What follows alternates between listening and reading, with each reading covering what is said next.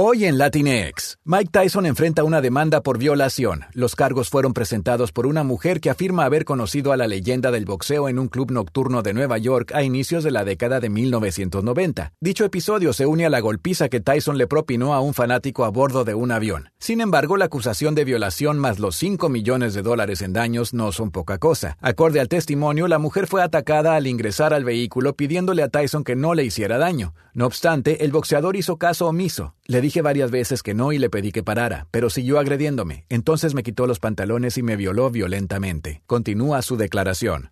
La acusación se realizó a inicios de enero del 2023 y la misma Corte también optó por respetar una de las peticiones de la víctima, el anonimato. Y en otra nota, una vez más, Mayeli Alonso, quien recibió comentarios discriminatorios de la suegra de Lupillo Rivera, ha demostrado tener carácter, pues de inmediato reaccionó a un comentario incómodo de una seguidora, a través de una transmisión en vivo en su cuenta oficial de Instagram. Se trató de unas palabras de apoyo de una usuaria a Juan Rivera por su participación en la Casa de los Famosos Tres en Telemundo, pero la influencer aprovechó la oportunidad para dejar en claro su postura ante el tema de su ex cuñado. La ex de Lupillo Rivera agregó que ella nunca apoyaría a su ex cuñado por una razón. A mí ellos nunca me apoyaron. Con esa actitud, Mayeli Alonso dejó ver que aún no perdona al padre de sus hijas por las más recientes polémicas en las que estuvieron envueltos. Estas han sido las noticias de entretenimiento de Latinx.